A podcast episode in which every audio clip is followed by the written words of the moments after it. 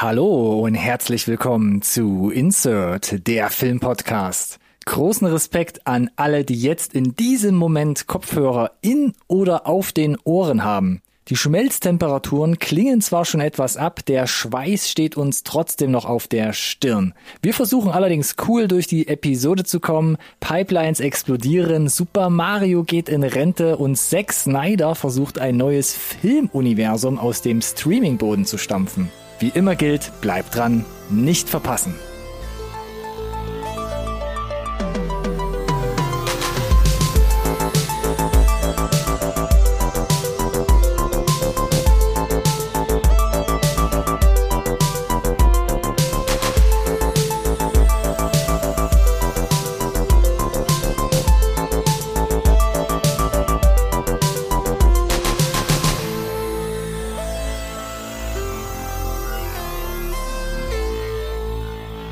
Hallo und herzlich willkommen auch von meiner Seite zu einer neuen Folge Insert Nerd Science Recorded on Tape, der Filmpodcast, den wirklich jeder braucht. Mm.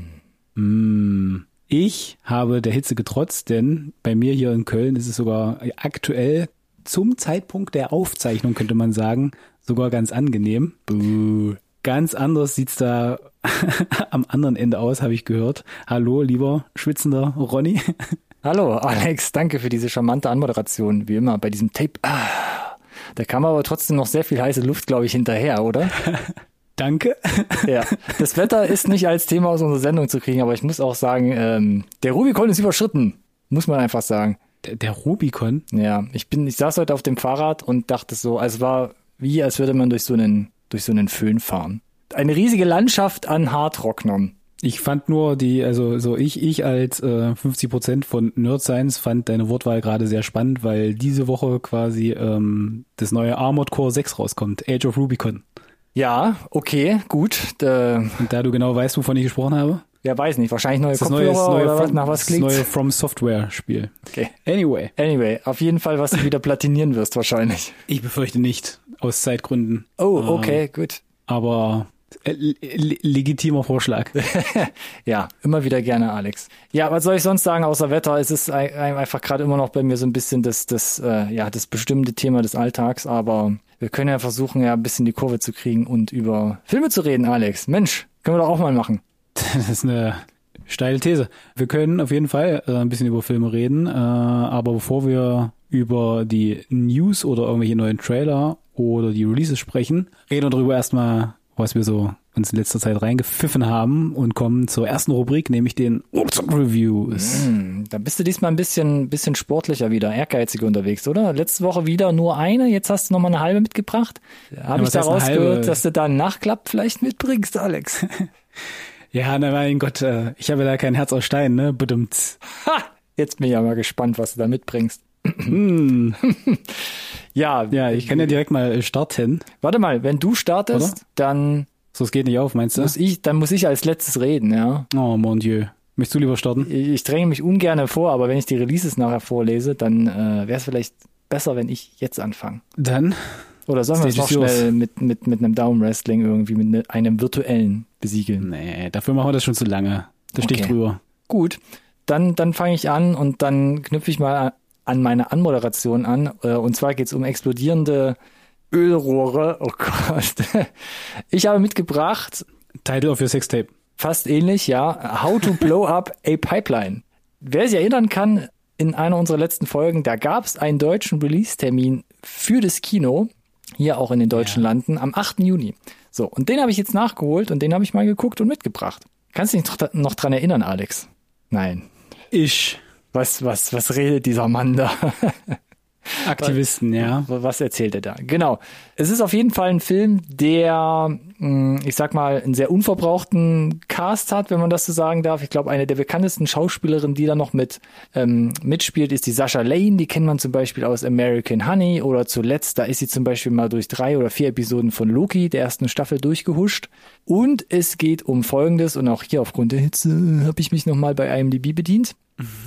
Nachdem Sochis Mutter während einer unerwarteten Hitzewelle verstorben ist, die sie auf den Klimawandel zurückführt, ist sie desillusioniert. Auf der Suche nach aggressiveren Umweltmaßnahmen teilt sie ihre Gedanken mit ihrer Freundin Theo, die gegen Leukämie kämpft. Zusammen mit Theos Freundin Alicia und fünf Fremden, die von ihren eigenen Motiven getrieben werden, schmieden sie einen Plan, um eine Ölpipeline in West Texas in die Luft zu jagen. Das hat man, glaube ich, schon aus dem Trailer erlesen können, wenn man den mhm. Trailer denn vielleicht gesehen hat. Und ich nehme schon mal vorweg, äh, äh exakt das sieht man auch im Film, was ich gerade vorgelesen habe als Synopsis. Ich fange nochmal ganz kurz an mit Bild und Ton. Fand ich sehr nicht charmant, aber ungewohnt, analog gedreht, ähnlich wie bei Heart of Stone, sehr grainy, aber im Gegensatz zu Heart of Stone eher hier low-key, also wirklich fühlt sich die ganze Zeit an wie so ein 90er Jahre Independent-Film, so vom Look and Feel. Musik ist relativ unaufgeregt, ist so ein treibender Sinti-Score, aber hält sich immer zurück, aber trägt schon bei, um so ein bisschen Atmosphäre zu schaffen. Mhm. Das eigentliche Trick, Film startet direkt mit der Haupthandlung, also sie ist direkt so ein Trupp junger Menschen, hat sich da zum Ziel gesetzt, mit Gewalt ein Exempel zu statuieren, sage ich mal so. Und ich dachte, es äh, hatte erst so Schwierigkeiten am Anfang da reinzukommen. Die Geschichte wird dann aber immer wieder episodisch durch Rückblicke unterbrochen. Und da werden dann so Einzelporträts dieser Charaktere, die du siehst, halt so eingestreut, beziehungsweise mhm, der mhm, Pärchen, mhm. die es da teilweise gibt. Die Motivation wird dir dann relativ schnell klar, warum die da jetzt unbedingt diese Ölpipeline in die Luft jagen wollen. Aber so richtig, warum sie sich da jetzt so radikalisiert haben, also der sehr kurze Weg dahin, den konnte ich jetzt nicht so mega nachvollziehen. Ja und wie sie vor allem im Detail zusammengefunden haben. Das wird zwar angerissen und so erzählt, aber es war so, hm, okay, das ging schnell. Twitter. auch, ja, Social Media spielt auf jeden Fall eine Rolle. Aber wäre es auch so in der Realität? I don't know. E Experiment ist noch offen. An sich fand ich den Film sehr faszinierend, weil er wirklich teilweise gut darstellt, wie die Leute da jetzt, was sie halt kaufen, wie sie da jetzt eine Bombe zusammenbauen, was es zu beachten gibt, äh, was jetzt auf jeden Fall vielleicht mal nicht runterfallen sollte, wenn, wenn man da in der, in der Werkstatt im Hinterhof dran rumbastelt. Mhm. Und Frage wird so ein bisschen unterschwellig gestellt, ob wirklich jeder Zweck alle Mittel heiligt. Wird denn nur die Frage gestellt oder ähm, hat der Film, also hat er auch eine Meinung dazu, die er oder lässt er das sozusagen, wie sag mal, offen und im Auge des Betrachters?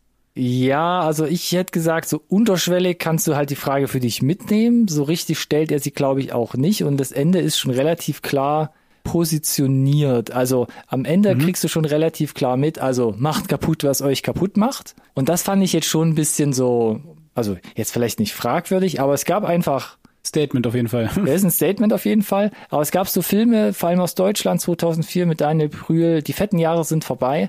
Der hat das irgendwie ein bisschen charmanter gemacht. Das war auch so ein bisschen, weiß ich nicht, das war so ein bisschen frecher, kecker, vielleicht ein bisschen realitätsnah. Und es war ja auch so, wir gehen jetzt nicht mit Gewalt vor, sondern wir manipulieren so ein bisschen so die Sicherheit so von, von, von reichen Personen oder sowas mhm. und, und sprengen jetzt nicht, nicht irgendwas ja, ja, in die Luft. Ja, Darüber hinaus gibt es auch so einen kleinen Subplot über möglichen Verrat und es wird auch so ein bisschen beleuchtet, wie das FBI dann versucht, diese Truppe aufzuspüren. Da baut man dann auch so einen, so einen kleinen Twist ein, wo ich dachte so, oh, das, dafür, dass das jetzt so ein low-key Independent-Film ist, find, fand ich das ein bisschen konstruiert. Das fand ich, das hat mich so ein bisschen rausgebracht. Und fieberst du denn aber mit? Also hast du klare, ich sag mal, pro, pro Tagonistin? Tatsächlich ja. Ich fand mich auch immer wieder ein bisschen an Breaking Bad erinnert, auch so vom Setting, weil sie die ganze Zeit da in der ja, Wüste okay. irgendwas basteln und zusammenbrauen. Und so wie es geschnitten ist, wie sie vorgehen, das FBI versucht, ihn auf die Spur zu kommen. Du hast, wie gesagt, diesen treibenden Score war schon so. Ja, mal gucken, was schief geht und auf welche Art und Weise so. Aber das Ende ich sag mal nicht überrascht, sondern ist einfach solide durcherzählt. Ähm, wie gesagt, es gibt so ein, zwei kleine Twistpunkte, dachte ich so, hm, ja, das hätte ich gar nicht gebraucht. Und insgesamt finde ich, also der, der, Film ist, aus meiner Meinung war er so, so, so wirklich minimalistisch daherkommt, schön anzusehen, spannend erzählt, fast schon im Retro-Look wird dargestellt, wie so junge Menschen aus allen Schichten für ein gemeinsames Ziel halt zwar vereinen können, was ja auch schön ist, aber auch radikalisieren können, was wieder ein bisschen weird ist. Die Motivationen, wie gesagt, sind teilweise nachvollziehbar, doch dieses stoische, Porträtieren, von diesem Abarbeiten dieser bunten Truppe, das scheint, also das erschien mir teils zu, zu gut organisiert beziehungsweise zu gut orchestriert. Und was mir vor allem schlussendlich gefehlt hat, war tatsächlich so eine Aussage oder Stellungnahme. Es war einfach nur so ein Plädoyer für, ja, gewaltsamer Widerstand ist, ist, ist möglich, ist vielleicht ganz gut. Ne? Und wir versuchen jetzt mal so ein Netzwerk darauf aufzubauen oder loszutreten. Also es fühlt sich revolutionär an, aber aufgrund dieses spürbar fiktionalen Skripts hat so ein bisschen für mich so diese So-Kraft gefehlt. Mhm. Ja. Aber ich habe ihn trotzdem mitgebracht, weil er kriegt auch bei den Kritikern ganz gute Bewertungen. Also der steht bei einer 7,1 bei IMDb. Also ja. na, Boxolier können wir hier wieder draufstempeln. Mhm, mh. Rotten Tomatoes, da liegt der Score bei den Kritikern bei 94 Prozent. 94. Mhm. Aber die Zuschauer, die sind ein bisschen abgeschlagen. Da gibt's nur 64 Prozent wohlwollende Bewertungen. Könnte natürlich auch ein gewisses Review-Bombing sein. Ah, wenn du sagst, dass es quasi sich schon, ich sag mal, da in diese Richtung positiv äußert, gibt's ja, glaube ich, auch krasse Stimmen dagegen, ne? Könnte ich mir vorstellen. Das glaube ich schon, also schwarz oder weiß. Ne? Entweder sagst du, ja, das ja. ist geil, ich bin schon relativ links und finde es gut, ne? Oder genau. du kommst natürlich dahin und sagst, diese Ökospinner, so ein Dreck, so ein Schmutz und, und gibst mhm. dann, äh, watschst das da ab. Das glaube ich nämlich auch aufgrund meiner Bewertung so, ähm, also 94 finde ich ein bisschen zu hoch, 64 in die Richtung muss ich mich fast bei Rotten Tomatoes ein bisschen anschließen, weil mir hat mir einfach ein bisschen was gefehlt, was ich ja gerade versucht habe darzustellen und ich gebe mhm. ihm, da musste ich mich jetzt auch wieder entscheiden, wie letzte Woche bei Heart of Stone, ich werfe es gerne nochmal ein, drei von fünf Sternen, weil ich glaube, es ist auf jeden Fall nicht was für alle. Muss man schon mögen. Okay, interessant, ja. How to blow up a pipeline. Was hast du denn noch Schönes mitgebracht? Na, ich habe doch einen Nachklapp versprochen. Und ich hatte es ja jetzt nur schon quasi einmal ausbuchstabiert. Mhm. Nämlich Heart of Stone. Wow!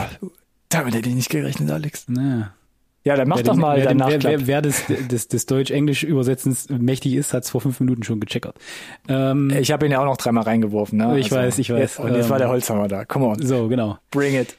Ich bin so gespannt. Yo, äh, ich kann es, glaube ich, auch relativ kurz machen. Äh, vieles äh, hast du schon in der letzten Episode gesagt, da kann man gerne mal noch reinhören. Da schließe ich mich zum Großteil an. Äh, lass mich nur explizit nochmal, explizit nochmal erwähnen. Filmgrain. Dass da relativ viel Filmgrain drin ist und äh, dass ich erneut für mich festgestellt habe, dass ich das äh, richtig dolle sexy finde. Und mhm. das äh, finde ich dort auch überraschend gut gemacht ist dafür, dass der quasi ja, künstlich nachträglich hinzugefügt wurde. Okay, ich, ich bin ja jetzt nicht gegen Schienbein getreten. Du wolltest tatsächlich was zum Filmgrain sagen. Faszinierend. Nein, äh, wollte ich nicht. Ich wollte starten mit diese Nach diese eine Nachdrehszene ist eine Oberfrechheit. Das ist ja nicht mehr, das ist ja nicht mehr so ein, ah, eine Kröte, die man schluckt. Das ist einfach so ein, weißt du, ich saß die ganze Zeit da und dachte mir, wann kommt sie denn, wann kommt sie denn, wann kommt sie denn? Und dann dachte ich mir, als sie dann kam, oh, das könnte sie sein aber ist doch jetzt eigentlich gar nicht so dramatisch. Und dann schneiden sie wieder zurück zu dem, wo sie vorher waren. Und damit wurde es überhaupt erst so frech. Mhm. Hätten mhm. sie es einfach dabei belassen, ne? So dieser, dieser Look, diese Klamottenwahl, you know, ne? Zeitwechsel, Aber dadurch, dass sie wieder mhm. zurückspringen, mhm. ja. dann zum Original, war es halt so, dass halt echt meine Frau und ich uns angeguckt haben und zwar so ein, das ist jetzt schlechter Scherz, oder? Weil so, also selbst, selbst Leute, die jetzt nicht so filmaffin sind, für die muss ich das doch auch anfühlen wie so ein, also wirklich so komplett fair am Platz halt, ne? Hast du gelauert? Wäre es dir so krass ins, ins Gewicht gefallen? Ja, ja auch definitiv, meine... definitiv, okay. definitiv, weil insgesamt das, das Ganze, das, das, das ist ja nicht mal das gleiche Grading. Das sah nicht mal aus, als hätten sie ja, versucht, eben. sich an das Grading zu halten. Und das die ginge ja. komplette Klamotte Fall. ist anders. Sie hat hier, die hatte ja plötzlich irgendwie, glaube ich, irgendwie den Overall aus und mhm. dann hat sie ihn irgendwie wieder an. Ja. Beide hatten und, anderes Styling, leicht anderes Styling. Und ja, also das, nee, es hat, es hat hinten und vorne nicht hingehauen. Aber sei es drum. Unabhängig davon, mhm. den ganzen Rest fand ich wirklich überraschend unterhaltsam. Mhm. Die ganze Action war, ähnlich wie du es auch gesagt hast, überraschend überdurchschnittlich gut gemacht. Mhm. Also was die Visual Effects betrifft. Und, und das will ich auch nochmal hervorheben, die falsche Gerade bei, bei, bei, bei Red Notice als auch bei bei Grayman war es fast noch schlimmer, fand ich, war es ein sehr konservatives Editing. Man könnte fast sagen, es war ja. ein bisschen old, oldschool. Ja. Was auch die Actionsequenzen betrifft. Mhm. Und ich muss gestehen, ich weiß das sehr zu schätzen, weil ich konnte der, der Action, der Choreografie, dieser ganzen Actionsequenzen, die sind ja teilweise sehr aufwendig, gerade die erste zum Beispiel, ne, ist, äh, erstreckt sich über, ich will jetzt nicht sehr spoilern, Kilometer, ne, mhm. konnte man halt gut folgen. Und ich fand, bei Greyman haben sie es halt fast verschnitten gefühlt. Also das fand ich all over the place vom Editing, hast quasi kaum mal weiß ich nicht, die, die, die Kampfchoreografie würdigen können für das, was es ist, weil sie es halt komplett zerschnitten hatten. Die Antithese zu halt, John Wick, ja. Ja. Und äh, deswegen, und ja, es ist natürlich ein bisschen over the top und äh, einige Sachen sind auch super on the nose. Das Intern des Bösen. Mhm. Äh, called it drei Minuten in den Film rein, habe ich gesagt, ah, yep, yep. Ja. Guck, guck, guck's dir an. So wird's passieren. Und äh, aber again, das ist halt, glaube ich, mit viel, äh, weiß ich nicht, mit viel Erfahrung geht das, glaube ich, einher und nichtsdestotrotz war es sehr unterhaltsam gemacht und hat mich auch tatsächlich auch erwischt. Also emotional hat es einen gewissen Tiefgang gehabt, auch wie sie ihn einführen, tatsächlich, mhm. muss ich gestehen, weil sie ähm, diese ganzen äh, Nebenfiguren äh, sehr erfolgreich, äh, sehr nahbar aufbauen. Das ist natürlich alles ein bisschen Schema F. Mhm. Aber Schema F existiert ja aus gutem Grund. Ist bewährt, funktioniert. Eben, genau. Und, und das gilt eigentlich für den ganzen Rest des Films auch. Und ich muss sagen, wie gesagt, ich fand es extrem unterhaltsam. Ich fand den signifikant besser als Red Notice. Mhm. Deutlich besser auch als The Grey Man und mhm. äh, gebe deshalb A, das kann ich schon mal sagen, genau wie für Extraction 2, 3,5 von 5. Easy. Wow. Trotz dieser dieses Nachdreh, das ist, ich wollte ich wollte gerade sagen, Nachdreh Fauxpas, aber das ist ja quasi die Untertreibung des Jahrhunderts, weil das ist halt, again, ja. das ist so eine, eine Rückhand, die du da in die Fresse kriegst. Das ist eine Frechheit, immer noch. Ähm, sie, sie scheint größere Spuren noch bei dir hinterlassen zu haben als bei mir. Ja, definitiv. Und äh, ich lehne mich noch weiter aus dem Fenster und sage, sowohl Extraction 2 als auch äh, Heart of Stone sind gefühlt seit Jahren die best, zwei besten, ich sag mal, Action-Blockbuster-Produktionen, die äh, Netflix hervorgebracht hat. Was ist mit The Old Guard? Den hatte ich ja auch nochmal zum Vergleich dazugestellt. Netflix-Produktion. Seit Jahren, Ronny. Seit Jahren. Wann, wann war Old Guard? 18, Danke. 19? Wo sind wir jetzt? Wann kommt der zweite Teil? Äh, weiter, Alex. Wir sind weiter, Alex. ich ruhe cool. Wir sind anscheinend wieder so Shake-Hand-mäßig unterwegs. Ich glaube, ich hatte ja gestern, äh, letzte Woche noch mit mir gerungen. Da habe ich Heart of Stone ja nur drei gegeben. Dann ähm, yes. treffen wir uns wieder in der Mitte bei 3,25, ne? Finde ich wieder fair enough und bin gespannt, ob sie noch mal einen zweiten Teil dann irgendwann aus dem Hut ziehen wollen. da bin ich auch gespannt. Nicht. Aktuell äh, gab es ja keine. Bei die Reviews, wie gesagt, auch. Oh. Die Reviews sind nicht so wirklich gut. Äh, es gibt keine, äh, weiß ich nicht, ne, äh, Fünf Milliarden Minuten wurden geschaut. Wow. ja, genau. Äh, ja, keine komischen Rekorde von Netflix. Äh, von daher befürchte ich fast, dass wir da leer ausgehen. Hm. Wir bleiben am Ball. Ich bin, bin auf jeden Fall gespannt, was sie da noch machen. Ich habe gehört, die Gal Gadot hat äh, einen Slot frei bekommen im Kalender jetzt. Boah, gut möglich, Alex. Boah, wieder. Hat er nicht gesagt. Ja, hat er nicht gesagt, ne? Wieder hier. Gibt eine Backpfeife nach der nächsten. Letzte Folge warst du auch schon auf Krawall gebürstet. Mann, oh Mann. Apropos Krawall gebürstet, ähm, viel Spannung und Schießereien ist auch in meiner zweiten Review zu finden. Und zwar habe ich nachgeholt bzw. Ja. mitgebracht The Covenant, Guy Ritchies Der Pakt. Mm, Jakey. Jakey ist dabei, genau. Also Guy Ritchie Film, der war ja sehr fleißig dieses Jahr. Der hat uns ja Anfang des Jahres erst Operation sagen, ja. Fortune mitgebracht. Den hatte ich ja hier auch schon äh, rezensiert, so gesehen. Und äh, ins Herz gebohrt hatte sich ja zuletzt unter anderem The Gentleman von 2019. Ne? Der war ja sogar bei dir, oh, jetzt muss ich noch überlegen, relativ weit oben ne, in den Top Ten. Number one. Na, number one sogar. okay, gut. Also The Covenant, 21. Juli kam es direkt auf die Amazon Prime Plattform. Sehr überraschend tatsächlich, fand ich. Ja, sehr überraschend, äh, ist mal was anderes. Ich kann ja mal kurz äh, vorlesen, wer so mitspielt. Also Jake Gyllenhaal unter, unter anderem in der Hauptrolle und an seiner Seite da Salim. Der spielt ja quasi einen ähm, Dolmetscher. Ja, Dolmetscher in Afghanistan, also afghanischer ähm, Abstammung, der ihn da hilft, quasi in seinen Militäreinsätzen da äh, durchzunavigieren. Unter anderem ähm, Emily äh, Beacom, die haben wir zuletzt in 1899 gesehen, die hat auch eine kleine Rolle. Hm. Und Anthony Starr, den wir von The Boys kennen, taucht auch yeah. kurz auf. Das ist doch wieder, wo bei dir bestimmt ähm, ein kleines Glöckchen äh, klingelt. In der Tat. Jetzt muss ich kurz vorher noch mal fragen, bevor wir so tun, als ob. Hast du ihn schon gesehen Nein. oder steht bei Nein. dir eventuell noch auf der Liste? Ja. Okay, gut. Sogar gar nicht mal so weit unten. Ah, okay. Dann ähm, noch für alle, die noch nicht wissen, äh, um, um was es hier geht, ich lese noch mal kurz vor. Auch wieder zusammengeklaut aus dem Netz diesmal. Ich gewöhne mich langsam wieder dran. In The Covenant geht es um den US Army Sergeant John Kinley, also Jake Gyllenhaal, und den afghanischen Dolmetscher Ahmed, gespielt von Dar Salim. Nach einem Hinterhalt nimmt Ahmed tagelang unglaubliche Strapazen auf sich, um Kinleys Leben zu retten. Als Kinley zu Hause wohlbehütet erwacht und erfährt, dass Ahmed und seine Familie nicht wie versprochen sicher nach Amerika ausreisen konnten oder durften, muss er seine Schuld begleichen, indem er in das Kriegsgebiet zurückkehrt und sie zurückholt, bevor die Taliban sie zur Strecke bringen. Boah, da habe ich schon beim Vorlesen jetzt so, da habe ich schon so den, den Adler, den Weißkopfadler über mir krähen gehört. Und die Flagge so kommt langsam, die US-amerikanische Flagge kommt langsam so reingeblendet ins Bild. Ah, hat's mich direkt geschüttelt. Kann aber auch einfach nur der Vorbote von dem Hitzeschlag sein. Ach, alles gut.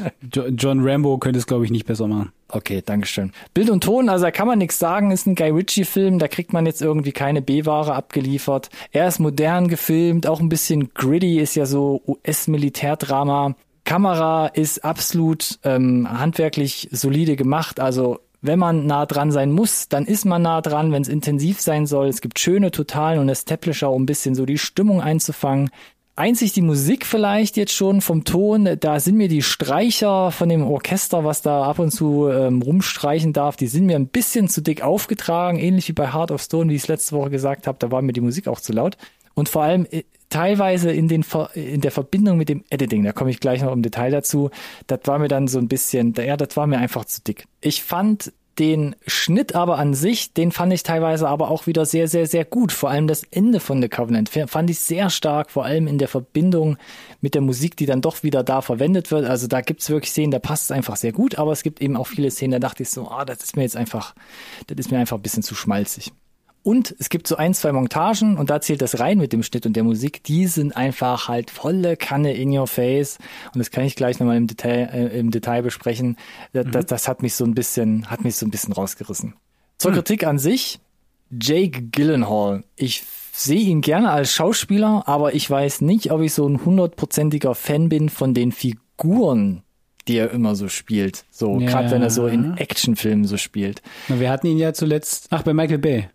Bei Michael Bay, bei Ambulance, ja. da war er mir zum Beispiel, da war er mir on the, also wirklich, da war er mir drüber. So, hier ist es, hier geht's in eine ähnliche Richtung, außer dass er jetzt, jetzt, dass seine Figur hier im Film jetzt nicht irgendwie gefühlt irgendwie noch zwei Line Koks gezogen hat. Aber er ist hier im Film, er das ist so ein abgebrühter Typ, ne, mit seinen krassen Augen, hat eine lange militärische Erfahrung, so wirkt's zumindest, hat viel Erfahrung als Führungskraft dann siehst du ihn aber, was er zu Hause macht, als er wieder quasi ähm, vom Militär zurückkehrt. Und eigentlich ist er nur ein Automechaniker. Und das hat für mich so vom, vom Storytelling, weiß ich nicht, ist das so, wenn man so ein richtig geil ausgebildeter Soldat ist und da also wirklich so erscheint, als wäre man so ein abgerockter Typ, passt es dann zusammen, dass man zu Hause, ich sag mal, nur in Anführungszeichen ein Automechaniker ist? Da war ich so, da, da musste ich nachdenken und deshalb war ich so ein bisschen raus bei dem Film.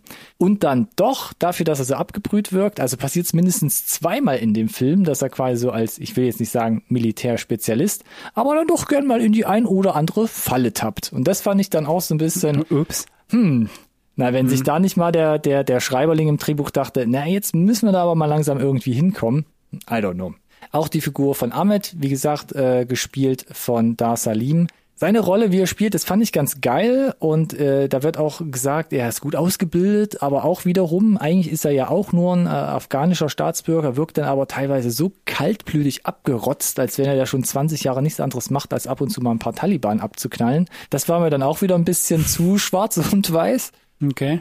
Und was mich auch ein bisschen rausgebracht hat, da, da fühlte ich mich so an Videospiele erinnert. Es gibt irgendwann einen Punkt, da geraten sie in dem Film halt in einen Hinterhalt und damit beginnt im Film ein nicht enden wollender Schwall an Taliban. In jeder Szene gefühlt kommt immer wieder ein anderes Dutzend mit einem Jeep angefahren und du denkst so, bin ich hier gerade in, in Uncharted oder Red Dead Redemption? Echt, ja? Okay. Es hört einfach nicht auf an Taliban. Die, äh, weil, weil die Geschichte beginnt damit, dass Jake Gyllenhaal mit seiner Einheit versucht halt so geheime Taliban-Verstecke ähm, zu finden und auszuheben. Mhm. Scheint schwierig zu sein. Man braucht gute Tipps und es dauert sehr lange, es ist zeitaufwendig. Und dann plötzlich können sie sich vor lauter Taliban einfach nicht mehr retten und äh, werden da quasi immer wieder überflutet und gejagt. Das äh, fand ich ein bisschen komisch. Und dann können sie ja auch auf ihrer Flucht die Feinde abhören über Walkie-Talkies, tapsen dann aber, wie gesagt, hatte ich gerade schon an, angerissen, blindlings trotzdem in, in, in Feindeshand. Das, also da war das Drehbuch für mich, das war einfach ein bisschen zu sehr. Ja, was hast du jetzt angemessen bisschen äh, auseinandergenommen, auf jeden Fall. Also ja. klang jetzt, als wäre sowohl Drehbuch als auch, finde ich, die äh, Charakterdarstellung Äh, es, es schwankt Alex. alles äh, hin, hinten und vorne nicht so ganz rund für dich. Ja, nicht so ganz rund. Und dann kommt noch das Editing zusammen. Und da gibt's zum Beispiel, wo dann quasi die Figur des Amit versucht halt, die Figur des Jake äh, Gyllenhaal, also äh, Kinley, da quasi durch afghanisches Feindesgebiet zu schleppen. Ja, da gibt's eine, ich hab's, ich hab's mir nochmal angeguckt, eine fünfminütige fünfminütige Montage, wie er Herkulesartig, heldenartig über sich hinauswächst und da Kinley tagelang durch die karge Wüste schleppt und alles gibt und fast selbst zerbricht. Und das fand ich schon so, okay, ich hab's, ich hab's verstanden, was er mir erzählen wollte, aber diese Streicher, die sich da jetzt ein abwählen mit der Musik, ja, da epochal, was er da macht, ich hab's genau. verstanden. Richtig. Hört doch mal auf. Und 20 Minuten später im Film hat, äh, hat Jake Gyllenhaal zu Hause in den USA ein, ein, ein Flashback und dann kriegst du das nochmal zwei Minuten noch aus seinen,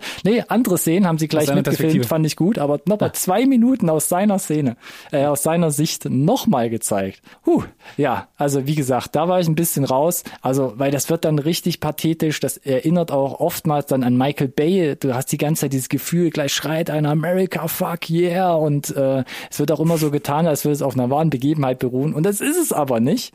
Und damit komme ich mal zu meinem Fazit, um jetzt Aha. den Sack zuzumachen. Also es, der Film, der sage ich gleich noch, kriegt unglaublich gute Rezensionen, weil es kristallisiert sich so heraus, ja, es ist ein ernstes Kriegsdrama von Guy Ritchie und die IMDb-Reviews, oh, das hat mich so berührt und Our Troops und so gut und geil.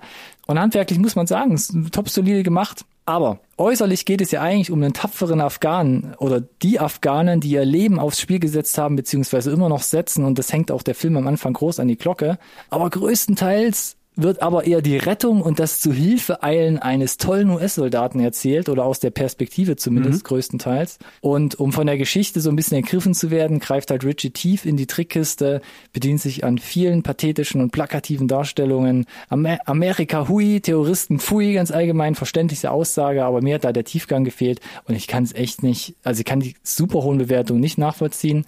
Bei IMDb kriegt das Ding eine 7,5 Rotten Tomatoes, oh. die Kritiker sagen auch, äh, sind zu 83 Prozent zufrieden und der User Score von den Zuschauern liegt bei 98 Prozent. Also da gibt's fast keine Zweifel, dass das ein geiler Film ist. Und da war ich hart mit mir am struggeln und mhm. äh, reihe mich jetzt nach letzter Woche immer noch mit meinem mit meinem gleichen Score an, wie gerade eben auch. Drei von fünf Sternen gebe ich ihm mit, weil ich fand ihn einfach zu dick. Aber also dafür, dass du Heart of Stone unterm Strich eigentlich ja gar nicht schlecht fandest und auch nur drei gegeben hast, ja. war ich jetzt nach dem, was du gerade so erzählt hast, äh, bin ich jetzt eher überrascht, dass es auch drei geworden sind. Das, das, das ist der Unterschied. Heart of Stone, ich bin ohne Erwartung rein. Und hier Guy Ritchie, stylish, aber ernst, gritty. Also ja. es, da habe ich mir viel mehr erwartet. Und dann dachte ich aber so, holy moly, das ist Michael Bay-artig, ist einfach hier, weiß ich nicht. Okay. Das ist mir einfach zu dick. Na gut. Dann lasse ich dich mal ein bisschen durchatmen, denn ich versuche jetzt hier mal ein bisschen den die Szene vorzubereiten, den roten Teppich auszurollen. Gib mir mal ein paar Minuten. Meine zweite Review, äh, der, der eine oder andere, vielleicht auch dich, wird es vielleicht ein bisschen wundern, dass ich das nicht schon eher mitgebracht habe, aber ich versuche mal, wie gesagt, so eine, so eine Szene zu skizzieren ein bisschen. Es musste nämlich trotzdem tatsächlich ein bisschen sacken und nachwirken. Rodden Score sagt 95% und 94%. Mhm. Äh, spannender ist auch aus meiner Sicht tatsächlich das IMDb. Äh, da sind wir aktuell bei einer 8,8 nach äh, 235.000 Bewertungen und damit äh, stand jetzt äh, Platz 17 All-Time. Hat es mit einem Superhelden zu tun, Alex? Across the Spider-Verse. Alex, ich stand vor zwei Tagen vor der Wahl, ihn zu gucken und dann ist es so spät geworden und er geht ja zweieinhalb Stunden und dann haben yes. wir ihn verworfen, Alex. Sonst hätte ja. ich vielleicht heute noch was beisteuern können. Aber ich bin auf deine Meinung gespannt. Dann musst du dich jetzt tatsächlich zurücklehnen und zuhören. Ähm, gut, worum geht's? Es ist absolut hilfreich und ich würde sogar fast sagen essentiell, dass du den ersten Teil gesehen hast dem wir bescheinigen, oder ich zumindest, ähm, dass es vielleicht der beste Animationsfilm aller Zeiten Eiten Eiten ist. Mhm, mhm, ähm, haben wir gesagt, haben wir gesagt. Genau, ja. wir haben hier wieder Miles Morales, der äh, diesmal in ein äh, Multiversum der, der Spider-People gerät. Mhm. Und genau, da gehen, glaube ich, die, da clashen dann die Ideologien so ein bisschen äh, gegeneinander. Und da trennt sich dann so ein bisschen die Spreu vom Weizen und es werden einige interessante, für die Figuren existenzielle, für uns aber halt äh, als Zuschauer äh, ganz spannende Fragen aufgeworfen. Und da komme ich jetzt direkt noch so, so, so ein bisschen, rutsche ich ein bisschen rein. Ich versuche spoilerfrei zu bleiben, denn also es geht natürlich ums Erwachsenwerden. Das hat er, glaube ich, der Trailer auch schon so ein bisschen anklingen lassen. Ne? Er ist jetzt älter geworden. Mhm. Äh, Pubertät ist äh, voll drin. Äh, ich sag's nur ganz kurz, wir haben natürlich auch die ganzen wiederkehrenden Figuren, die will ich jetzt auch gar nicht aufzählen, weil dann stehe ich morgen noch hier. Stress mit den Eltern und äh, im ersten Teil wurde ja schon thematisiert, dass egal aus welchem Multiversum du kommst, es gibt immer so diesen, diese Momente, die quasi alle Spider-People Ja. zu den Spider-People machen, die sie sind. Also immer anders gelagert natürlich, aber Immer ein bisschen anders, aber es gibt diesen Moment. ja, genau. mindestens einen. Und genau das ist hier Thema auch wieder. Es ist sogar, geht sogar noch einen Ticken weiter und äh, stellt die Frage, aber muss es tatsächlich passieren, so, ne? Dieses, diese Frage nach dem Schicksal. Und äh, hier erfrischend, erfrischende Antwort, dieses, ne, das ist ja so dieses, das hast du ja bei Star Wars, du hast es hier bei, bei jedem Superheldenfilm, wenn du ähm, eine eine Film zum Beispiel Interpretation siehst und die Leute sagen, aber im Comic ist das, da ist der verwandt und verschwägert mit dem und ihr macht das jetzt, ist das da ein Mann und hier ist es eine Frau und wie könnt ihr es wagen und so. und äh, hier im zweiten Teil ist es halt so ein, aber warum denn eigentlich? Ist das, mu- muss das so? Und äh, der zweite Teil bricht da jetzt tatsächlich so ein bisschen mit, ganz bewusst halt. Also es ist Teil der Handlung und ich finde es angenehm erfrischend, dass endlich halt mal nicht nur es einfach gemacht wird, sondern es halt tatsächlich Plot ist. Äh, Warte, äh, äh, fang mich noch mal kurz ab. Also Sie stellen in Frage, warum man sich immer an Konventionen festhalten muss? Ich will es nicht zu sehr äh, spoilern, da es ja wie gesagt äh, Teil des Plots Ah, ist. Es geht okay. halt darum, Mhm. ähm, wenn du zum Beispiel weißt, dass diese Dinge passieren, Mhm. oder ist es vorherbestimmt, musst du sie halt passieren lassen? Oder Ja. solltest du probieren, es vielleicht zu verhindern, auch wenn du es vielleicht nicht hinkriegst, äh, Mhm. oder, oder, oder so, ne? Und zum anderen ist das äh, große andere Thema Konsequenzen. Auch Teil des Erwachsenwerdens, so ein Stück weit. Ja. Und äh, hier machen sie sogar einen richtig krassen Bogen, denn es geht nicht nur einfach nur um die Konsequenzen aus der großen Rahmenhandlung dieses zweiten Teils, die es gibt. Es geht auch noch um die Konsequenzen des ersten Teils und das macht es halt so nochmal extra lecker für alle, die den ersten Teil halt gesehen haben. Ich wollte gerade sagen, ein bisschen was wurde ja von den Themen auch schon im ersten Teil angesprochen und so ausgesät. Genau, genau. Und jetzt wird tatsächlich, jetzt ist die Ernte. Im zweiten Teil kannst du dir wirklich so Ah, vorstellen. Und das macht halt richtig, richtig groß. Und es macht es halt auch zu einem, zu einem vollen zweiten Teil. Ne? Es wird halt keine Zeit vergeudet mehr für, oder das heißt vergeudet. Der erste Teil war ja wirklich ein, das sind die Figuren. Da kommen die her, das sind die Beweggründe. Und jetzt müssen sie zusammenfinden als Team und irgendwas machen. Das ist alles etabliert und jetzt wird halt wirklich eine Geschichte erzählt. Und das ist halt ähm, super spannend, gerade weil du ja die Laufzeit angesprochen hast. Da ist halt auch wirklich viel Plot drin. So audiovisuell brauchen wir nicht drüber sprechen. Es ist eine logische Konsequenz aus dem ersten Teil. Es ist, Weiterentwicklung, meinst du? genau, es ist eine? Weiterentwicklung. Es gibt neue Artstyles, die dazugekommen sind. Oh, nice. Ansonsten ist es vom, vom, vom Pacing, vom Editing immer noch identisch. Du hast im Trailer ja diesen Tease gesehen von dieser Welt, wo die Spider-People zusammenkommen. Das ist unfassbar, egal ob das jetzt cool, also ob man das jetzt gut findet äh, oder nicht. Man muss einfach mal anerkennen, was es für eine unfassbare Arbeit gewesen ist, das alles so zusammenzubringen. Nicht nur als Bild, sondern als Bewegtbild. Ja. Also ich kann nicht stressen, wie aufwendig das gewesen sein muss. Und das kann man nur anerkennen, auch wenn man mit dem Stoff vielleicht tatsächlich nichts anfangen kann oder so. ja. Äh, da muss man einfach mal so ein bisschen ne, den Hut ziehen. Und genau, äh, wichtig sei noch, äh, vielleicht erwähnt, wir wissen ja schon, das ist so ein, ist nicht zu Ende erzählt, ne? Ja. Das ist ja quasi ein, ein erster Teil von, von einem Zweiteiler. Das heißt, du läufst halt full frontal in so einen Cliffhanger rein. Also ist tatsächlich offen gehalten auch oder findet so in sich einen Abschluss und macht aber den Spagat noch in den dritten Teil dann? Nee, da ist eigentlich nichts offen gehalten. Es ist schon, äh, äh, es ist alles offen gehalten, so. Oh, Also, okay. Aber äh, Ist jetzt kein das machen Dune, sie- oder?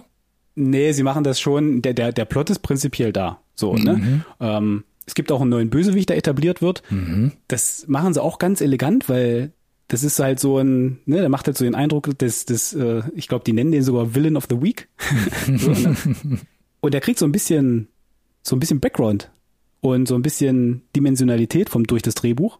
Über den ganzen Film immer so eingestreut und irgendwann kristallisiert sich raus, oh, also wenn das so weitergeht, dann hat das, glaube ich, again, Konsequenzen. Ja. Und äh, again, ich will, ich will nicht spoilern. Das große Finale, die Cliffhanger, ähm, die Dinge, die nicht fertig erzählt sind, es, es bockt mich so, die Tatsache, dass wir letzte Woche, glaube ich, drüber gesprochen haben, dass es ihre, dass ne, Sony ja ähm, einmal den Release-Kalender durchgeschaffelt hat und es gerade aktuell nicht mal mehr einen, einen Termin gibt für diesen dritten Teil. Mhm. Bricht mir ein bisschen das Herz. Äh, die Performances sind wieder super. Wie gesagt, ich muss das alles für mich erstmal so ein bisschen sacken lassen. Oh wow. Weil. Wann hast du ihn denn gesehen? Wie hart hat's dich denn getroffen? Dass vor drei Wochen, glaube ich. What? Und dann hast du ihn jetzt auch erst mitgebracht? Ja, weil äh, ich natürlich jetzt nicht einfach nur sagen möchte, vergiss den ersten Teil quasi. Wir haben quasi einen de facto Benchmark-Film, was Animationen betrifft und ja. äh, dass der seine 8,8 verdient hat, dass der seinen Platz 17 All-Time verdient hat, mhm. dass es eine 5 von 5 ist, das ist ja alles klar. Ich würde es nur gerne versuchen, noch irgendwie zu untermalen. Versucht auch ein bisschen für mich so auf die Reihe zu kriegen, mhm. warum das so ist und äh, es ist halt eben genau diese, äh, was den ersten Teil ausgezeichnet hat, dieses persönliche, die Charakterentwicklung von Miles Morales, aber gleichzeitig eben auch das mit äh, bekannten Comic-Konventionen gebrochen wird in mhm. Form von, wir weben es in den Plot ein, durch ja, dieses Multiversum. Das finde ich super unterhaltsam, super gut, dass sie so unglaublich viel noch in die, in das Werden von Miles im ersten Teil einzahlen, im zweiten Teil. Ja. Dieser unglaubliche Payoff von Dingen, wo du gar nicht damit gerechnet hast, dass mhm. sie überhaupt nochmal aufgegriffen werden. Aber wenn sie dann, wenn der Groschen fällt, wenn dieser Plot-Twist kommt und du sitzt da und denkst dir, es macht tatsächlich irgendwie Sinn, verdammt nochmal so. habt ihr das wirklich, habt ihr das wirklich fünf Schritte im Voraus geplant, als ihr diesen ersten Teil geschrieben habt? Weil Chapeau auch an der Stelle. Ja, und äh, nice. wie gesagt, all diese Smartness des Drehbuchs, gepaart mit dem Editing, mit dem Pacing, mit dem Artstyle, mit den geilen äh, Voice-Performances, ist halt einfach, wie gesagt, der de facto neue Standard für Animationen aus meiner Sicht. Und äh, ich kann es nicht genug empfehlen. Und ich bin sehr gespannt, ob du das ähnlich eh empfindest oder ob ich irgendwas anderes gesehen habe, aber so ein Stück weit sagt das IMDb-Rating, dass ich ja nicht der Einzige bin. Also wie gesagt, ich war ja schon kurz davor, ihn jetzt mal nachzuholen. Ist ja jetzt im, im äh, VOD angekommen. Yes. Äh, offenbar, wie bei Extraction 2, ist auch hier der Fortsetzungsfluch gebrochen worden. 100 Prozent. Kannst du aber, deswegen habe ich versucht, ein bisschen rauszuarbeiten. Das kannst, du kannst es halt nicht so richtig vergleichen. Ja. Weil die Eins ist so ein bisschen, wir etablieren das Universum, wir etablieren die Figuren. Wir haben so einen Moment, dass die als Team zusammenkommen ja. und dann ist der Film zu Ende. Und mhm. hat, hat einen Anfang, Mitte und ein Ende. So. Und jetzt ist es halt so ein, okay, du kennst das Universum, du kennst, glaubst, die Regeln zu kennen, du glaubst, die Figuren zu kennen. Ja. Und jetzt erzählen wir halt eine neue Geschichte. Aber das ist halt diese, dieser vermeintlich simple erste Teil halt so viel auch an Setup und Zündstoff mitbringt, den, den sie in den zweiten Teil mit noch reintransportieren, plus das, was sie im zweiten Teil neu halt äh, aufbringen. Ja. Das ist halt einfach in Summe unheimlich beeindruckend so, wie ja. diese ganzen Puzzleteile am Ende zu, zu was Neuem und Großem zusammenkommen. Mhm. Ich weiß nicht, ob es angemessen rausgekommen ist, dass es halt ein, ein brachialer Meilenstein ist und so ein bisschen muss Meilenstein ich gestehen, sogar. jetzt so nach dem Gucken wow. habe ich fühle ich jetzt gerade so immer noch, vielleicht kommt es auch beim Reden raus, das, was glaube ich manche Leute gefühlt haben, als Everything Everywhere All at Once rausgekommen ist. Ah, okay, I see, I see, I see, I see, ja. Dieses Gefühl habe ich jetzt mhm. mit Across the Spider-Verse. Okay, Alex, ja, das war, glaube ich, ein, ein also äh, wir haben jetzt, glaube ich, eine echt große Hafenrundfahrt gemacht, damit Across the Spider-Verse, aber wir haben es jetzt mindestens einmal hier in der Sendung gehabt und äh, ich bring's definitiv, glaube ich, nochmal als Nachklapp mit, Alex. Da würde ich mich sehr drüber freuen. Vielleicht so relativ, sogar relativ kurzfristig. Dann lass uns doch mal rüber zu den Releases schippern. Ich lass dich mal kurz am Wasserglas nippen und ich mache mir eine, eine, ganz kleine Bootstour nur, oh, was so Sauerstoffzelt hier. ja, oder gerne auch das. Eine ganz kleine Bootstour, was so rauskommt. Und ich fange mal an mit dem Kinorelease am jetzt muss ich mal aufs Datum gucken. Ich glaube, das ist nächste Woche jetzt genau, der 31.8. Da kommt Doggy Style in die Kinos. Habe ich mal auf die Liste geschrieben. Ah, Film von Josh Greenbaum, unter anderem mit Will Ferrell als Synchronsprecher einer wilden Hundegang, die sich da treffen. Bin ich raus. Dito, bin ich auch raus. Ich wollte es auch mal erwähnt haben, wo du vielleicht eher drin bist, ist The Equalizer 3, The Final Chapter mit Denzel. Jo, gehe nicht ins Kino, aber all in, wenn es äh, in der Heimkinoauswertung kommt. Für die ersten beiden war ich tatsächlich äh, im Kino und äh, hier die Reunion mit Dakota Fanning. Ja, dann also, musst es halt zumachen. Ma Man on Fire. Äh, ja, und ich fand auch beide tatsächlich äh, sehr unterhaltsam. Und der dritte Teil sah aus, als reiht er sich da nahtlos ein. Bring ihn gerne mit, Alex. Ich habe hm. hier noch einen deutschen Kandidaten mit ins Rennen geworfen, und zwar Sophia, der Tod und ich. Das ist, glaube ich, so das Regiedebüt, also fiktionales Drehbuch, Regiedebüt, sage ich mal, von Charlie Hübner, den man sonst als Schauspieler kennt. Der hat hier unter anderem Dimitri Schad in der Hauptbesetzung, den man zum Beispiel von den Känguru-Chroniken oder zuletzt, ah, jetzt habe ich den Namen gerade vergessen, die Netflix-Serie, ah, wo hat er da mitgespielt? Mit dem DDR-Spion Dingens Bummens Vielleicht klingelt's. Ach, den habe ich nicht gesehen, ja. Ja, genau. Aber da hat er auch mitgespielt, für alle, die gerade wissen, was ich meine. Sah eigentlich ganz charmant aus. Eine deutsche Komödie, war mal, nichts Ernstes, äh, sondern ja, so sah ganz charmant aus. Also guckt da gerne mal rein, wenn ihr wollt. Am 31.8. dann auf Netflix, da kommt One Piece losgeschippert. Alex? Bin, ja, ich bin einfach gespannt, ob es halt, äh, ob es zündet oder ob es halt äh, vernichtende Kritiken hagelt, so wie bei Cowboy Bebop und die Nummer direkt abgesetzt wird. Was vielleicht auch am gleichen Tag dich interessieren könnte, ist Choose Love. Eine Ja, all in day one. What? romantische Komödie, eine interaktive romantische Komödie, wie du bei Black Mirror äh, Bandersnatch wählen kannst. Was passiert? Möchtest du dann vielleicht aus der Frauenperspektive ihn küssen oder nicht küssen? Und für welchen BF wirst du dich entscheiden? Okay, gut, äh, weiter. Off Topic, gut. Ab 1.9. kommt noch Disenchantment auf Netflix raus, Teil 5 und damit Serienfinale. Jo, bin ich auch hart ausgestiegen am Ende der dritten Staffel oder so. dritten Staffel, oder? Davon hat's immer noch erzählt. Ich bin, ich hab's, ich hab's ja nicht mal über die erste hinaus geschafft. Es Ja. hat mich einfach nicht gecatcht, muss ich leider Nee. sagen. Hatte Potenzial, aber bin ich leider raus. Und ich glaube, wo ich auch nach der ersten Staffel aufgeben musste, ist das Rad der Zeit. Wheel of Time. Ama A- Am Wheel of Time, Amazon Prime. Staffel 2 kommt da raus am 1.9. Staffel 1 fand ich nicht gut. Also was Ausstattung ging, äh, anging, was Drehbuch anging, glaub was Schauspiel anging. sogar, Oh, ja, hatte ich mal besprochen. Fand ich, ist einfach kein guter Fantasy-Stuff. Jetzt hat Prime ja auch noch Herr der Ringe drin. Also da Stimmt, da, aber immerhin gab es eine zweite Staffel, ne? Also so ganz mh, schlecht angekommen kann es nicht sein. Ja, Amazon hackt ja nicht so schnell rum wie, wie Netflix. Äh, mal Ah, gucken, drüber wie viele Bücher in wie vielen Staffeln da noch folgen. Aha. Gucken wir ich mal, ich erinnere Einschätzung dran, dass. Amazon nicht so schnell einen Rotstift ansetzt. Mhm, Wenn wir zu den News kommen, Ronny. Ja, und damit sind wir schon bei den News, Alex. Und äh, es gibt natürlich Sachen, die laufen einfach. Ne? Das sind einfach Sachen, die ja sind Selbstläufer. Und ja, wir sprechen nochmal über Barbie. Hatten wir vor zwei Folgen schon gesagt, ist jetzt kurz vor der Milliardenmarke. Und nachdem wir das gesagt hatten, wurde das auch geknackt. Und mittlerweile ist Barbie auch der erfolgreichste Film des Jahres in den USA und hat da die Super Mario Brothers vom Mhm. Thron gestoßen. Ja, jenseits der 560 Millionen, äh, während wir hier sprechen, äh, nur in, Also also, nur- Domestic nur in den USA, genau, ist schon nur sehr beeindruckend, ja. Ja, also internationaler, erfolgreichster Film ist jetzt das nächste Ziel. Und Ja. dann äh, mal gucken, vielleicht ist ja noch irgendwann Titanic oder Avatar in Sichtweite. Weißt du, was auch sehr beeindruckend ist? Erzähl mal. Dass du, äh, also das habe ich tatsächlich auch noch nicht gehört, dass, dass man Serien, wo man offiziell kommuniziert hat, dass sie verlängert wurden für eine weitere Staffel, danach recancelt oder, oder end, endverlängert. Das Wort ist unrenewed.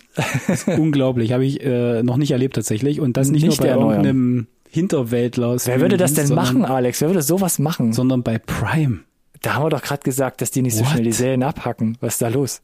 Na, vor allem musste ich an dich denken, weil äh, The Peripheral ist unter die Räder gekommen. Da hast du ja die erste Staffel gesehen sogar, oder? Na klar, mit der Chloe Grace, wenn die irgendwo auftaucht, dann riskiere ich da doch gern mal einen Blick. Und da musste ich aber auch sagen, hätte ich mir die zweite Staffel dann noch gegeben? Ich weiß es nicht, Alex, weil die war schon, ähm, die wankte auch ein bisschen rum. Das sei aber mal dahingestellt. Fakt ist, dass halt kommuniziert wurde, es wird eine zweite Staffel geben und äh, jetzt müssen wir, nee, doch nicht. Und das finde ich von der Art und Weise eher unschön tatsächlich. Das, das ist super weird, weil man ja anscheinend auch schon in, der Vor in die Vorproduktion gegangen ist. Das heißt, das heißt, alle man hat waren schon auch. Geld reingesteckt, ne? Genau, da haben auch Leute schon geschrieben und sich geblockt und was weiß ich und da irgendwie Set Location, bla, äh, Location Scouts da angeheuert. Ja, und jetzt sagt man, kommt nicht. Das ist natürlich, ja, schade für alle. Schade, die es vielleicht auch noch gucken wollten. Ne? Aber vielleicht war es ja bei der Bestätigung Staffel 2 on the Edge und jetzt hat man da die Ausrede wegen des Schauspielstreiks. Ja, äh, Scheduling-Konflikts, lass, lass mal, Das- lass mal das- hacken. Ne? Externe das- Faktoren. Genau, aber das ist ja so eine ähnliche Nummer wie bei wie mit Corona damals, ne? Dieses äh, wir wissen nicht, kostet einfach nur Geld quasi alles vorzuhalten, deswegen äh, legen wir es nicht auf Eis, sondern wir canceln halt canceln halt komplett. Hm. Weiß ich nicht, ob das jetzt 100% alles äh, I'm not also der okay einzige, with this. einzige Grund ist, lass mich so formulieren. I'm not okay with this Netflix. Für, für, Hm. für, für immer ein Teil in mir zerbrochen. Same. Ja, ist einfach strange, aber äh, wenn wir uns mal den, den Markt angucken, vielleicht ein, ein Thema, das uns dann jetzt in der Zukunft einmal öfter ereilt, wo denn doch der Fokus immer mehr Richtung Streaming geht, Ronny. Ist das eine Überleitung, Alex, zu einem nächsten Punkt in unserer Newsabteilung? Wer die Überleitung findet, darf sie behalten. Okay, dann führe einfach deinen Satz fort. Äh, Hast du uns noch weitere Neuigkeiten mitgebracht, Alex?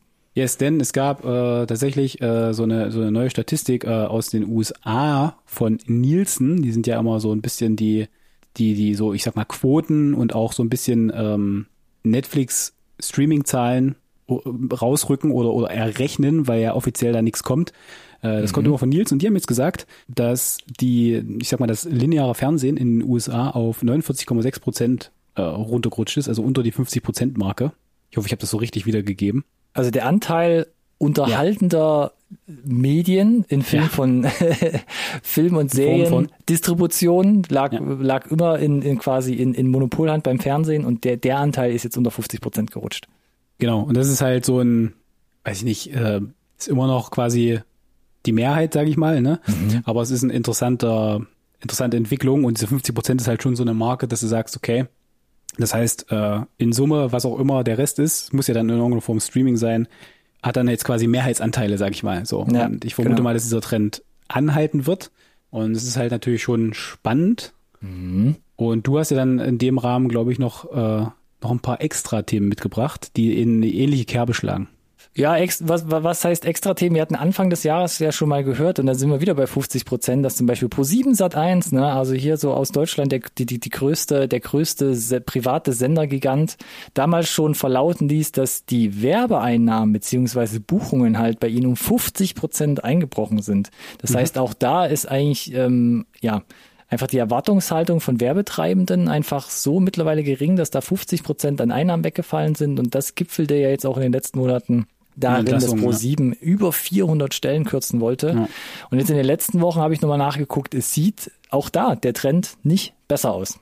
Genau, die äh, Werbetreibenden zieht es dann halt mehr zu, weiß ich nicht, äh, YouTube, der äh, freien Variante von Netflix. Äh, du hast ganz viel Werbung, zum Beispiel bei The Zone auch, ne? Auch äh, das. Wenn du Fußball guckst. Social, Social Media vielleicht Social auch. Media sicherlich auch stärker. Großer, großer Teil, genau. Wurde wahrscheinlich für vielleicht sogar weniger Geld mehr raus hast als Werbetreibender. Oder zumindest besser deine gewünschten Zielgruppen abgrasen kannst. Äh, genauer vielleicht auch, genau. Genauer, richtig. genau, äh, richtig. Also besser steuern kannst, ja. Also absolut alles, glaube ich, sind, glaube ich, alles Faktoren. Ja. Äh, und es wird halt spannend, wie quasi das lineare Fernsehen diesen Shift halt hinbekommt, äh, mhm. äh, relevant zu bleiben. Mhm. Also ob ihnen das gelingt und wie sie das versuchen. Deswegen wird das, glaube ich, die nächsten paar Jahre spannend. Also das, was man gefühlt seit zehn Jahren sagt, also da gab es ja schon so ein paar Hardliner vor zehn Jahren, das lineare Fernsehen ist tot. Also jetzt so langsam wird's, wird, wird glaube ich, ein enges Höschen draus. Mhm. Es gibt auch Menschen, Alex, die sagen, einfach aufhören, wenn es am schönsten ist. Die haben den Luxus und können einfach die Reißleine ziehen. Wie der Charles Martinet, meinst du? Zum Beispiel, Charles Martinet, warum, wer warum ist das? Warum muss mir das was sagen, der Name, Ronny? Weil das die Stimme von Super Mario ist. Ah. Genau. Seit, seit über 30 Jahren leiht er Mario seine Stimme. Das heißt, ja, da, wo ihr Mario mal gehört habt, die letzten 30 Jahre, das war immer ein und die gleiche Person. Und das ist Charles Martinet, ein US-Amerikaner, der mit yes. einem dicken italienischen Akzent seit drei Jahrzehnten halt die Stimme von Super Mario ist. Und der hat jetzt gesagt, Leute, ich bin 67, also man weiß die genauen Gründe nicht, aber Nintendo hat gesagt, der Kollege hört jetzt auf und er wird jetzt, also wir feuern ihn nicht, sondern er, er macht keine Synchro, Synchro mehr. Er wird jetzt Super Mario Botschafter. Also er ist noch mhm. für uns tätig. Klingt für mich auch so ein bisschen nach einem halben Rauswurf oder dass man da irgendwas umstellt. Tja. Aber der Kollege ist 67 ich glaube, man Jahre hat, alt. Man, man hat ihn, äh, man hat seine Stimme und äh, kriegt sie über AI wahrscheinlich äh, reproduziert das bisschen, was der Mario so von sich gibt. Das bisschen, ja. In den, in den Spielfilmen wird er eh von Chris Pratt gesprochen. Ja, und, gut möglich. Äh, aus meiner Sicht übrigens ein guter Zeitpunkt, weil hast du Mario, du hast Mario gesehen, ne? Ja, äh, hat, den habe ich sogar mitgebracht. Ja, genau, hat er darüber gesprochen. Hat er ja so ein bisschen sein schon so ein Send-off bekommen. Mhm. Hat er ja so ein Cameo, der ganz charmant ist und wenn das sozusagen, sozusagen sein letzter großer Auftritt ist, eigentlich ganz passend dann. Ich habe es gerne nochmal mitgebracht, auch die News. Erstens, weil es natürlich schon so ein äh, Paradigmenwechsel ist und ich durfte Charles Martinet vor zehn Jahren mal kennenlernen. Ich weiß nicht, ob ich das schon mal erzählt habe, Alex. Hast du, also mir aber. Ja, okay. Auf Mike. Ja. Ich, ich mache es ganz kurz. Es war auf der Gamescom, wir durften ihn interviewen und es war wirklich so ein Kollege, es war so ein netter älterer Herr, damals schon erkraut. Klar, er war ja dann auch schon fast 60 und du hast wirklich mit ihm geredet und er kam an und wir haben ihn so gefragt, können wir so ein bisschen so hier so was drehen und mit, mit dir dann auch Super Mario spielen und dann so, ja, ja klar, können wir das machen. Woohoo, because it's me, Mario. Und es war so, das ging halt wirklich eine halbe Stunde so, dass er immer wieder diese Sprüche reingeballert hat und dachte, oh mein Gott, er spielt nicht Mario, er ist Mario. ist einfach ein Profi. Ein abgewichster Profi. Also ich glaube, es ist ein schmaler Grad, ja, zwischen abgewichster Profi und äh, da ist schon irgendwo ein Knacks, ne? Auf dem Weg zur, zur Verrücktheit. Aber das war, da, da bin ich mit gemischten Gefühlen wiedergegangen, als wir uns verabschiedet deswegen, haben. Deswegen verdient er die Big Bucks. Das, das, das stimmt, ja. Aber ja, gut, jetzt hört er auf. Ähm, wollte ich nur mal erwähnt haben, wir haben drüber gesprochen. War ja sonst ein ganz netter Kerl, macht er sonst immer einen sehr netten Eindruck, auch was man so von ihm Mhm. immer so gesehen hat in den Ja, Medien. ist doch schön. Außer ein bisschen Cray Cray ist, aber ansonsten, solange er nicht beißt. Genau, Der will nur spielen, im wahrsten Sinne. Gut, lass mal noch ein paar, paar Trailer ab, abfackeln hier. Ja, spielen, Theater, Alex, ne? Stichwort. So, was für eine Überleitung. Pum, Peng. Mm, Peter Dinklage, ja. She Theater. came to me, ja. Ja, She Came to Me. Neuer Film, Peter Dinklage äh, in der Hauptrolle, Anne Hathaway und Marissa Tomei an seiner Seite, äh, im wahrsten Sinne des Wortes. Denn die eine die Ehefrau, die andere die Affäre. Oi, das klingt nach Ärger. Ja, Peter Dinklage so ein bisschen, weiß ich nicht, was ist er denn da? So ein Opernregisseur äh, oder Ja, Schreiberling auf jeden Fall. Ne? Also er schreibt und- auf jeden Fall. Genau, Schreibblockade aber Mhm. tatsächlich. Äh, Anne Hathaway als Frau mit Putzfimmel scheint äh, ein bisschen erkaltet zu sein, die Beziehung in jeder Hinsicht an der Stelle. Und auf der Suche nach Inspiration äh, trifft er, glaube ich, dann zufällig Marissa Tomei, die ihn dann tatsächlich verführt auf unorthodoxe Art und Weise und tatsächlich dann aber auch gleichzeitig die Schreibblockade lösen kann. Löst, ja. Und er dann da großen Erfolg hat. Ähm, Und dann wird schwierig, glaube ich. dann wird es schwierig, weil dann äh, sieht sie sich so ein bisschen als Muse und dann wird alles tatsächlich noch viel, viel komplizierter, als er sich das vielleicht äh, gedacht hat. Und auch das ein bisschen cringe. Von der, von der Handlung her erstmal, sage ich mal, so oder so ähnlich, vielleicht sogar schon mal gesehen. Mhm. Es sei hervorzuheben, der Trailer, der ist so vom, vom Pacing und der, von der Inszenierung, das ist schon sehr weird, ganz Mhm. bewusst. Ja. Ich habe im Internet so ein paar Sachen gelesen, wo es mit Wes Anderson verglichen wurde. Das konnte ich jetzt nicht so wirklich nachvollziehen, muss ich gestehen, außer vielleicht vom, vom Acting her, weil Ja. au audiovisuell fand ich, wirkt es alles noch sehr konventionell, nicht so Ja. überstilisiert, ne? Ja, ja. Auch von der Handlung war es ja an sich sehr konventionell. Wäre da jetzt eine, irgendeine leichte Note drin gewesen, wo ich gesagt hätte, das entspricht nicht mehr der Realität, dann hätte ich als erstes vielleicht noch Andy Kaufman reingeworfen. Richtig, sehe ich, sehe ich, äh, würde ich auch noch eher sehen. Ich hatte noch ein bisschen weiter recher- ähm, ähm, recherchiert, weil der ja auch schon äh, auf Festivals lief, ne? Mhm. Und ich habe alles gefunden. Von der 1,5 von 5 Review bis hin zur 4,55 von 5 Review. Okay. All over the place. Interessant an der Stelle, es gibt keinen deutschen Kinostart, zumindest nie- keinen, den ich, den ich finden konnte, außer 29. September in den USA. Ach ja, Okay. so wie so ein Opfer vielleicht. Vermutlich wirst du es uns äh, in den Releases nochmal mitgeben. Wenn Würde mich wundern, wenn er nicht in die deutschen Kinos käme, in irgendeiner Art und Weise. Hätte ich auch gesagt. Vielleicht ein 2024-Kandidat, keine Ahnung. We'll see, ja. Was ich schon so ein bisschen besser äh, einordnen kann, glaube ich, ist eine neue äh, Filmproduktion von Netflix, Mhm. nämlich Reptile. Und äh, mir bleibt eigentlich nichts übrig, als zu sagen, äh, das ist so Netflix Versuch auf True Detective Staffel 1 zu machen. Uh, True Detective Vergleich habe ich auch schon rausgelesen in dem Weil Zusammenhang. Audio, audiovisuell in jeder Hinsicht sogar teilweise also Kameraeinstellungen und teilweise sogar ähm, Erzählmittel, zumindest die sich, wo sich der Trailer schon bedient, die Mhm. mir alle aus True Detective Staffel 1 wohlgemerkt immer noch Mhm. äh, sehr bekannt vorkamen. es geht also quasi hier um äh, einen Mord an einer jungen Frau äh, und der erste große Verdächtige und lange nicht gesehen. Hallo, Justin Timberlake Mhm. ist derjenige welche. Und äh, der Ermittler ist hier der gute Benicio del Toro. Auch eine Weile nicht gesehen. War ja mal eine Ja. Zeit lang Hans Dampf, ne? In allen Gassen. Ja, Star Wars fällt mir als letztes ein. Ja, ja, aber ein auch schon ein paar Jahre her. Stimmt. Mhm. Jetzt ist er wieder hier in einer großen, dicken Hauptrolle zu sehen. Und an seiner Seite noch Alicia Silverstone. Die ist jetzt auch wieder ein bisschen vermehrt, auch gerade in Serienform unterwegs. Ja, die hat gerade einen Push, aber Justin Timberlake zum Beispiel zuletzt in Palmer, ne, dieser Apple TV Plus Produktion, auch Mhm. Richtig. sehr charmant. Aber ich wollte dich nicht unterbrechen.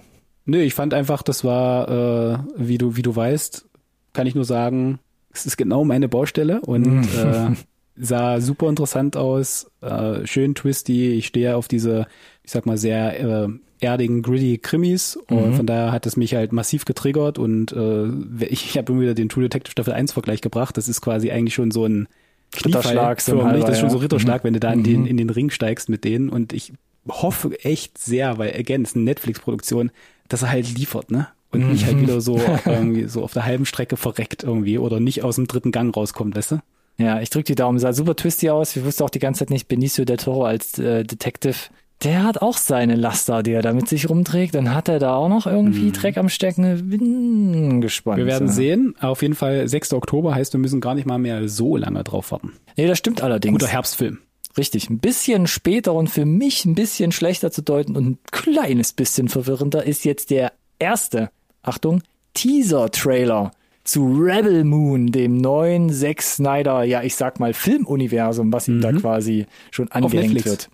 Ein Zweiteiler, ebenfalls Netflix und Drei ja, was- Minuten 45. geht der drei Trailer Minuten. Teaser-Trailer, Alex, Teaser-Trailer. Der Full-Trailer kommt schon mal, noch. oder also ich weiß nicht, wie du es empfunden hast, ich kann schon mal bestätigen, dass auch nach einem fast vierminütigen Trailer ich immer noch nicht sagen kann, worum es zum Kuckuck geht. Hätte auch zum Nummer. Geier sagen können, äh, tauchen ja auch ein paar Fabelwesen da irgendwie in dem Film auf.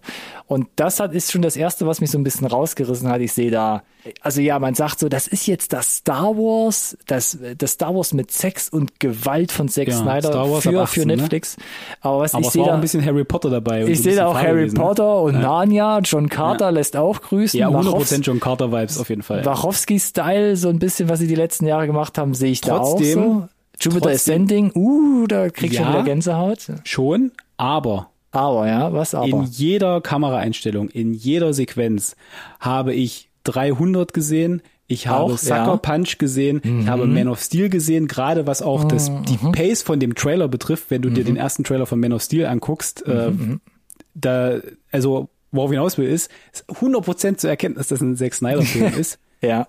For, for better or worse, ne? Kannst du jetzt sehen, wie du willst, so, aber es ist eine unverwechselbare audiovisuelle Handschrift, die er hat und die kam jetzt schon durch diesen Trailer durch und das ist schon natürlich erstmal ein Ding und dafür, dass es eine Netflix-Produktion ist, holy moly, das hat ein Budget gehabt, das Ding, ey.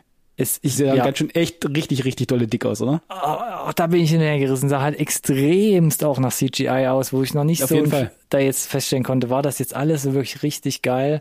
Und es sieht sehr bildgewaltig aus, aber Zack Snyder wissen auch inhaltlich. Das Zuletzt ist halt so die Sache, ne? Er hat halt selber geschrieben, okay. Army of the hm. Dead, ne, das war schon, ii, ja.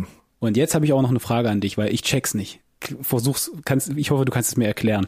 Okay, er hat in einem Interview vor. gesagt, ja, macht euch keine Sorgen, ich musste früher immer dafür kämpfen, aber Netflix hat gesagt, nee, nee, Ah, ja. du kannst deinen Director's Cut machen, wo ich mir denke, okay, wenn du mit denen, mit denen bei Netflix nicht kämpfen musst, was ist denn dann Rebel Moon? Wenn, also, für, ich verstehe den Sinn eines Director's Cuts immer noch nicht so ganz. Wenn Mhm. du dem Director freie Hand gibst, dann wäre meine Erwartung, dass der Film, der released wird, dem Director's Cut entspricht. Warum Ja. gibt es dann ein, ein Rebel Moon und noch einen separaten Director's Cut, der wohl eine Stunde länger ist. Und er hat ja in einem Interview irgendwie gesagt, dass sie extra Szenen gedreht haben, wo sie wussten, dass der nur für den Director's Cut ist. Aber, aber warum?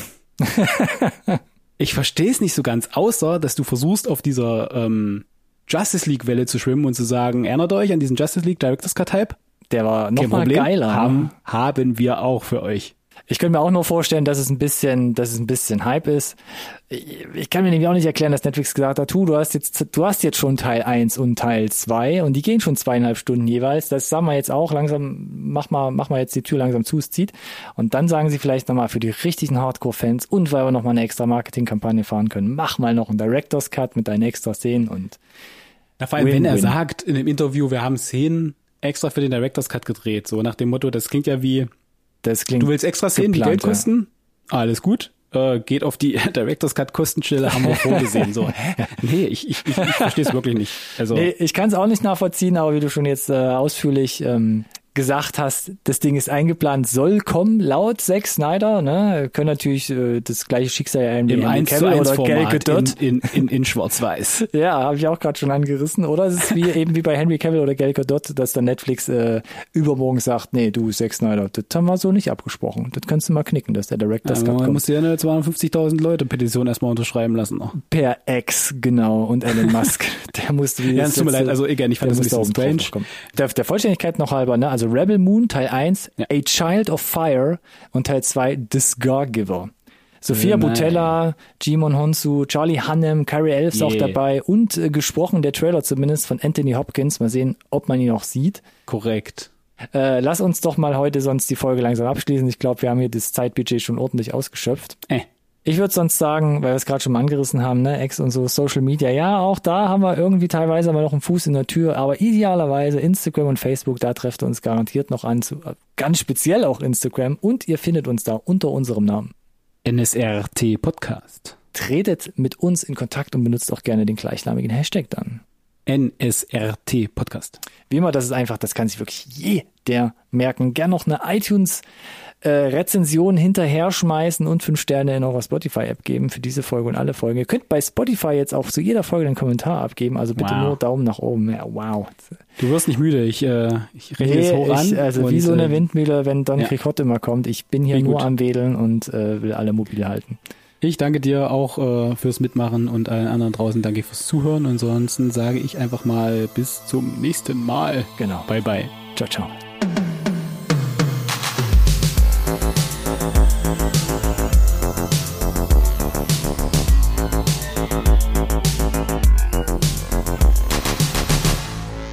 conversation can serve no purpose anymore. Why?